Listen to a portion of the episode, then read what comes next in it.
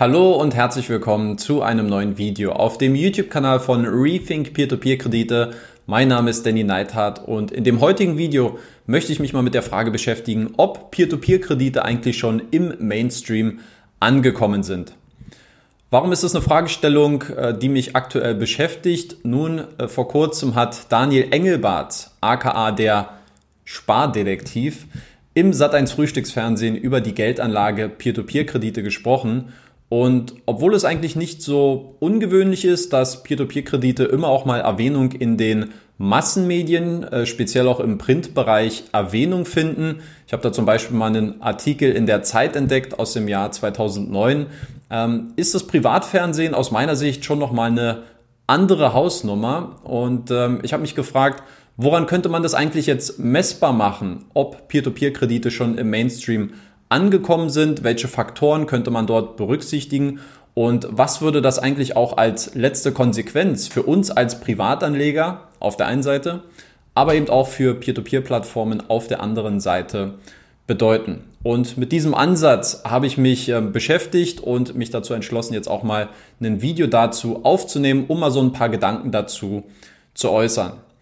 Ich würde als Herleitung zu diesem Thema gerne noch äh, eine kleine Geschichte erzählen, weil es aus meiner Sicht auch sehr ähm, treffend ist, ähm, wie eigentlich dieses Thema sich entwickelt hat und wie ich auf diesen Beitrag im Sat1 Frühstücksfernsehen auch aufmerksam geworden bin. Und zwar habe ich mich Anfang September war es, glaube ich, äh, zum Grillen verabredet mit dem Nachbarn meiner Immobilie, äh, Micha. Schöne Grüße an dieser Stelle. Und ähm, Micha, Micha ist Anfang 50, ist angestellt, ähm, ist aber noch ein sehr aufgeweckter Typ, muss man auf jeden Fall sagen. Ähm, einer, der sehr neugierig ist, der einen gewissen Erfindergeist hat. Ich werde jetzt nicht zu sehr in, in die Details äh, gehen, aber auf jeden Fall jemand, der sich für sehr viele Sachverhalte interessiert. Und er hat ein paar Tage ähm, zuvor, vor diesem äh, Grillabend mitbekommen, dass ich auch ein Buch veröffentlicht habe. Geldanlage Peer-to-Peer-Kredite und ähm, wollte das auch mal als Anlass nehmen, um mich sehr viel äh, zum Thema Self-Publishing zu fragen und wie das Ganze so bei Amazon funktioniert, worauf man achten muss, was man verdienen kann, etc. Und ähm, jetzt haben wir uns getroffen, haben einen schönen Abend gehabt, haben natürlich über das Thema Self-Publishing ges gesprochen, aber sind dann auch beim Thema Peer-to-Peer-Kredite hängen geblieben, weil natürlich auch sehr viele Sparer dieser Zeiten äh, die Frage umtreibt, wie kann ich denn jetzt eigentlich in der momentanen Marktphase mein Geld gut für mich äh, anlegen und arbeiten lassen. Was gibt's dort für Alternativen und von Aktien, Immobilien bis hin zu Peer-to-Peer-Krediten haben wir alles mal so ein bisschen ähm, ja, ab abgetastet und haben alles mal so ein bisschen besprochen.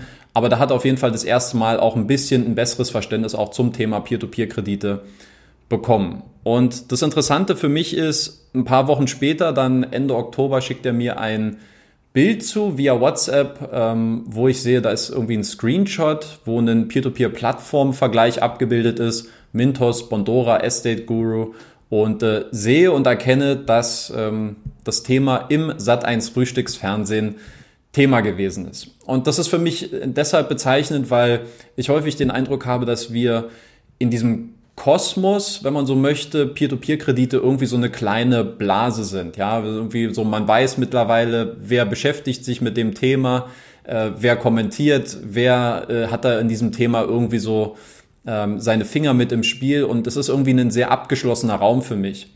Und deswegen fand ich sehr interessant, dass ich das quasi extern, so wie es halt manchmal auch ist, Mund-zu-Mund-Propaganda, über dieses Thema Peer-to-Peer-Kredite spreche und dann auf einmal dieses Feedback wieder zurückkommt und sich jemand dran erinnert, hey, Peer-to-Peer-Kredite und äh, dann irgendwie auch noch in diesem Kontext der Massenmedien oder aus dem Privatfernsehen heraus ähm, sagt, schau mal, hier ging es ums Thema Peer-to-Peer-Kredite ähm, und es findet dann vielleicht doch auf einer etwas größeren Ebene bereits statt, als ähm, ja, man das vielleicht annehmen würde. Beziehungsweise habe ich manchmal den Eindruck, ich bin hier in so einer kleinen Peer-to-Peer-Blase äh, gefangen und äh, das Thema ist irgendwie so ist cool, aber es ist irgendwie nur in einem, findet nur in einem bestimmten Rahmen statt.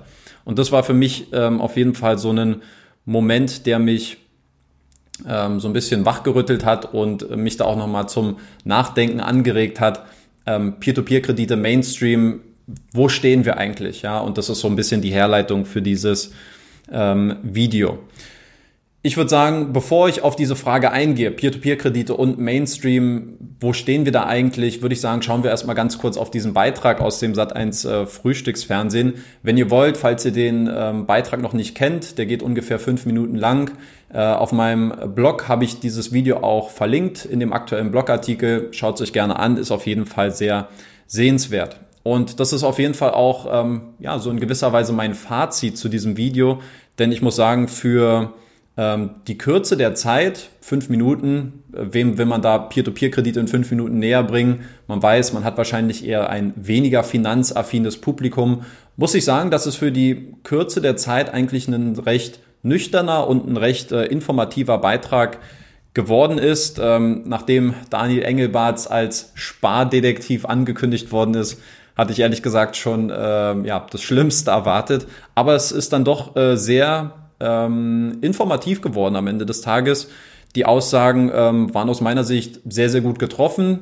Wenn man jetzt halt berücksichtigt, dass sich das äh, normale Publikum wohl eher weniger mit diesem Thema auseinandersetzt. Ich fasse es mal kurz zusammen, was so die wichtigsten Aussagen ähm, in diesen fünf Minuten gewesen sind.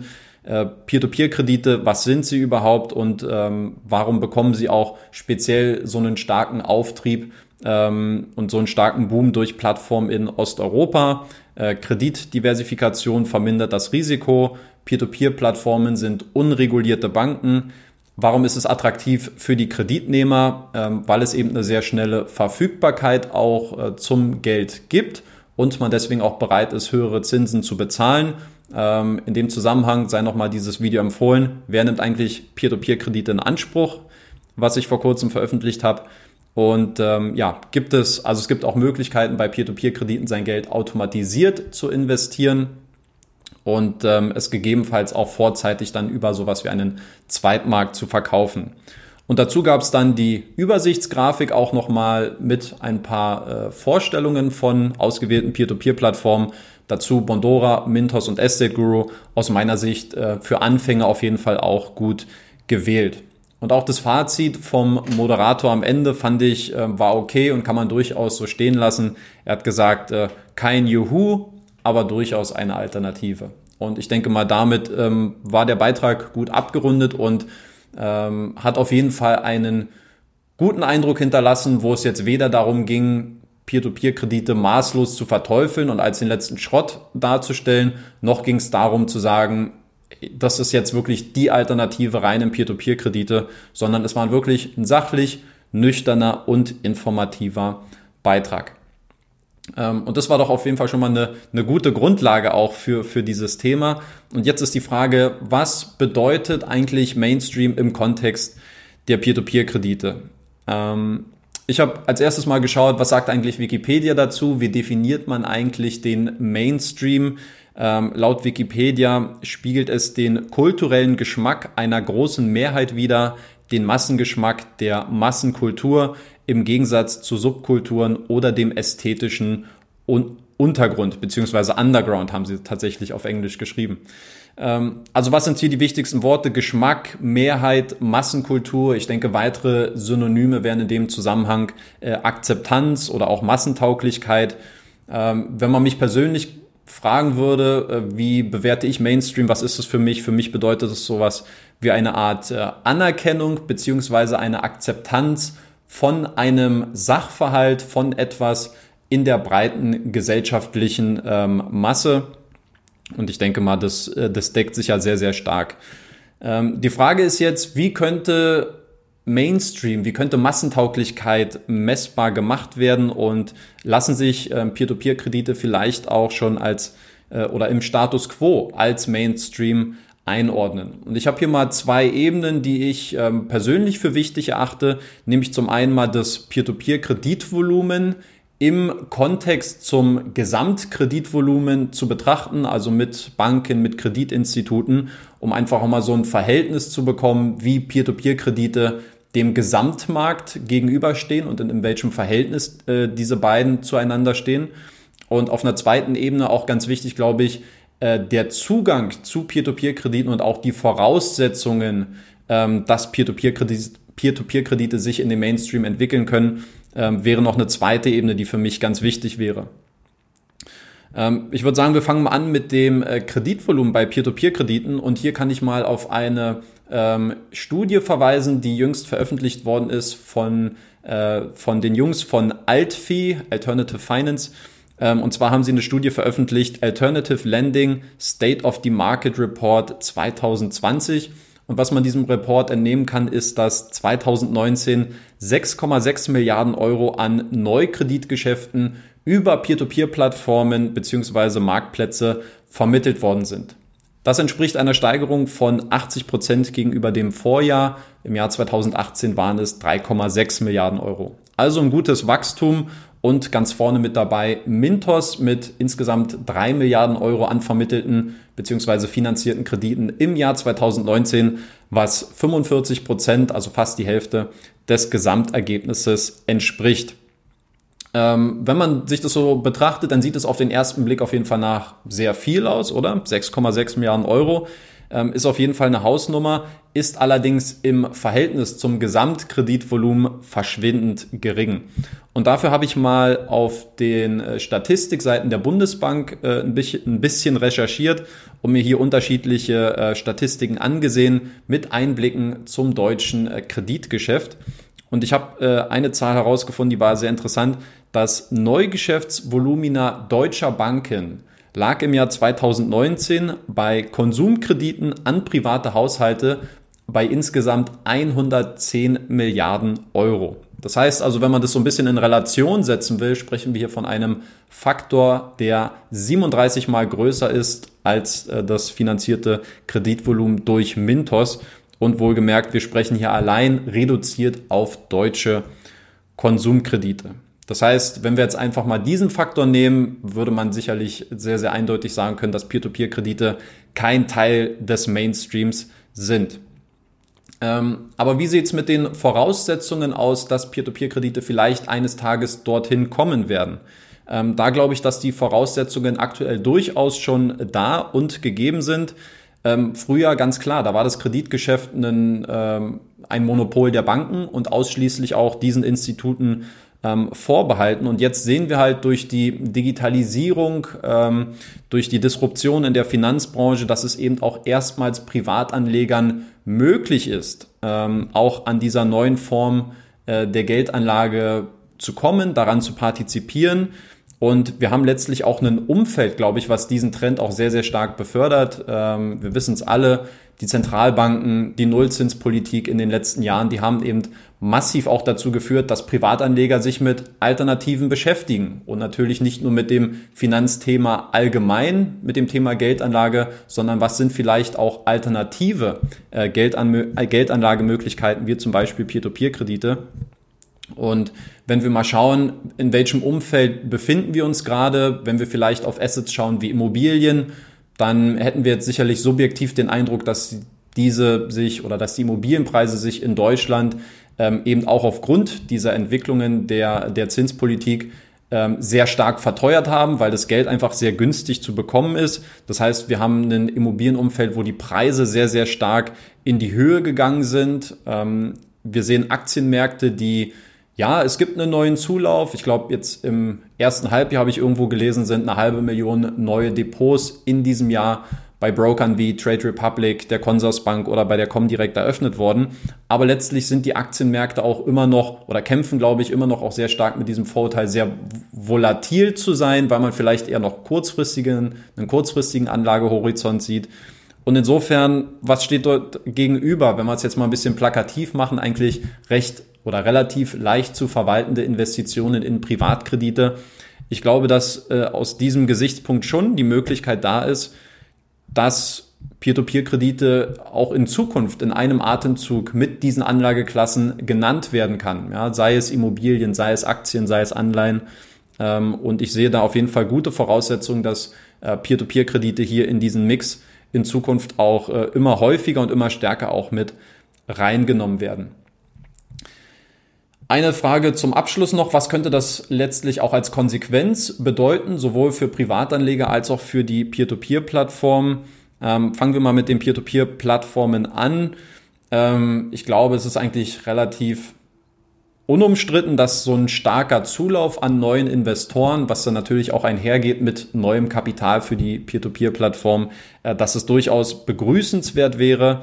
Ähm, auch wenn man natürlich versucht, vereinzelt so ein bisschen diese Nachfrage zu drosseln, siehe zum Beispiel Bondora Go and Grow, was so ein bisschen diesem aktuellen Marktumfeld, äh, glaube ich, auch geschuldet ist, ähm, glaube ich, wäre ein Großteil der Peer-to-Peer-Plattformen sicherlich dankbar und die würden es äh, begrüßenswert finden, wenn es einfach noch stärker in den Mainstream gehen würde, wenn noch mehr Kapital da wäre, äh, mit denen die Plattform arbeiten können. Warum? Ich denke, das erschließt sich eigentlich jedem. Äh, mehr Kredite bedeutet natürlich auch zwangsläufig mehr Umsatz für die Plattform.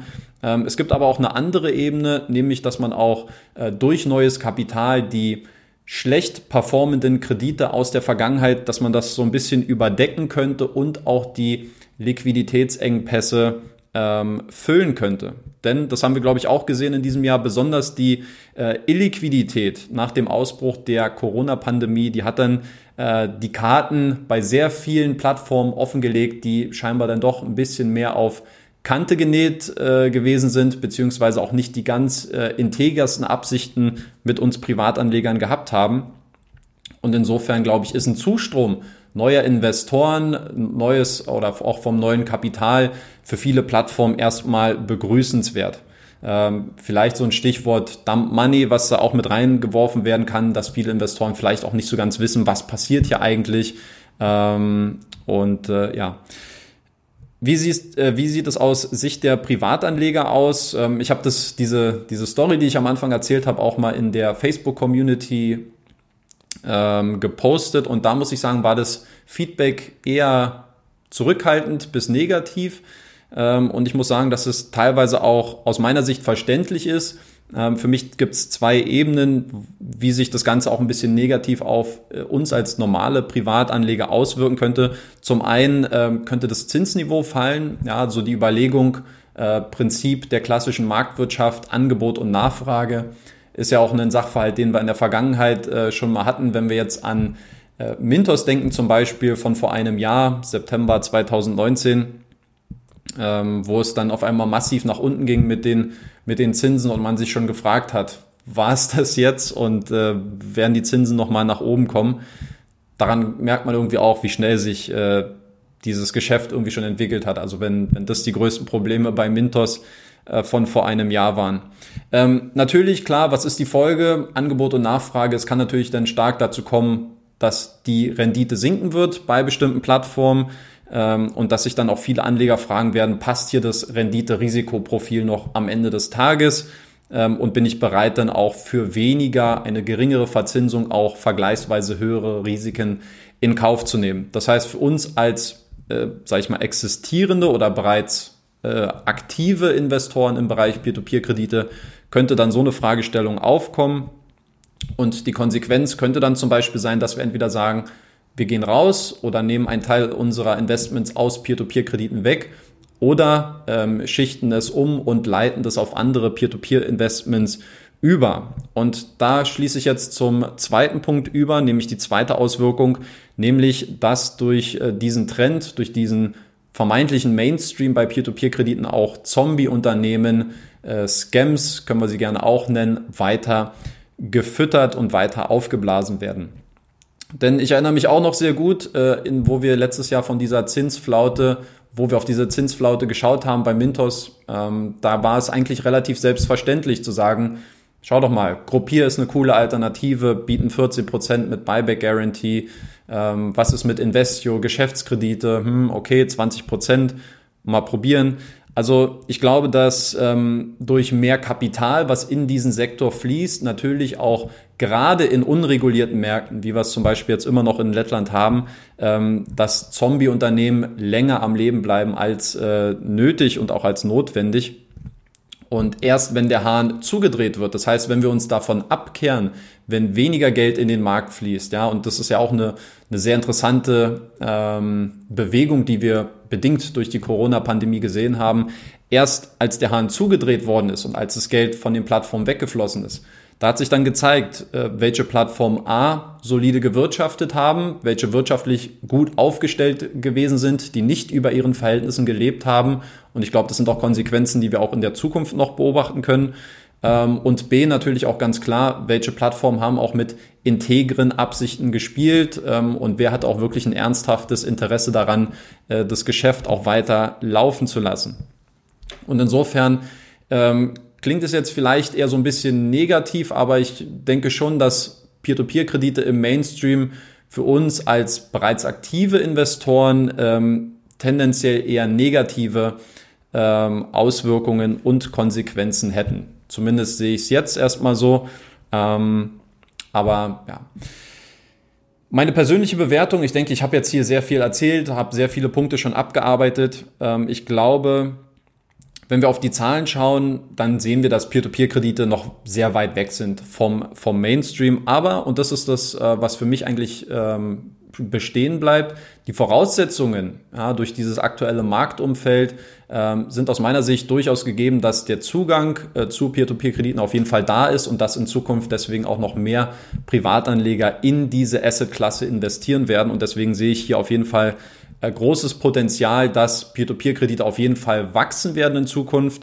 Ähm, vorausgesetzt, dass jetzt nicht bei den ganz großen Playern ähm, irgendwas passiert, was äh, nochmal eine, für eine ordentliche äh, Eruption sorgen wird. Aber ansonsten glaube ich, dass ähm, es auf jeden Fall ein starkes Potenzial besitzt, äh, ein, ein massentaugliches Investmentvehikel zu werden und ähm, dass da auf jeden Fall noch einiges in Zukunft äh, auf uns zukommen wird. Davon bin ich ähm, äh, ja, überzeugt und auch relativ guter Dinge. Ganz wichtig für mich zum Abschluss, wie bewertet ihr dieses Thema Peer-to-Peer-Kredite Mainstream? Wie schätzt ihr den Status quo ein und ähm, wie steht ihr allgemein zu diesem Thema? Äh, ich habe mir auch dieses Bild überlegt, was wäre eigentlich, wenn die Bild-Zeitung ähm, morgen sowas titeln würde wie äh, weg von den äh, weg von den Nullzinsen, jetzt in Peer-to-Peer-Kredite investieren. Ähm, irgendwie eine komische Vorstellung. Aber hinterlasst mir einfach mal in den Kommentaren so eure Meinung, wie ihr das Ganze bewertet. Äh, sind Peer-to-Peer-Kredite für euch schon ein Teil des Mainstreams?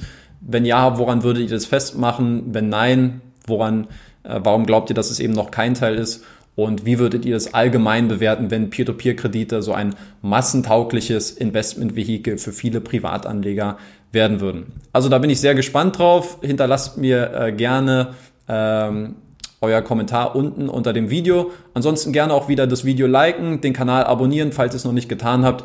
Äh, ich hoffe, dass wir die 5000 Abonnenten noch in diesem Jahr knacken. Würde mich freuen, wenn du als Zuschauer deinen Teil dazu beiträgst. Ansonsten vielen lieben Dank für deine Aufmerksamkeit, für deine Zeit. Ähm, ich hoffe, das Thema war interessant und wir sehen uns dann hoffentlich beim nächsten Video wieder.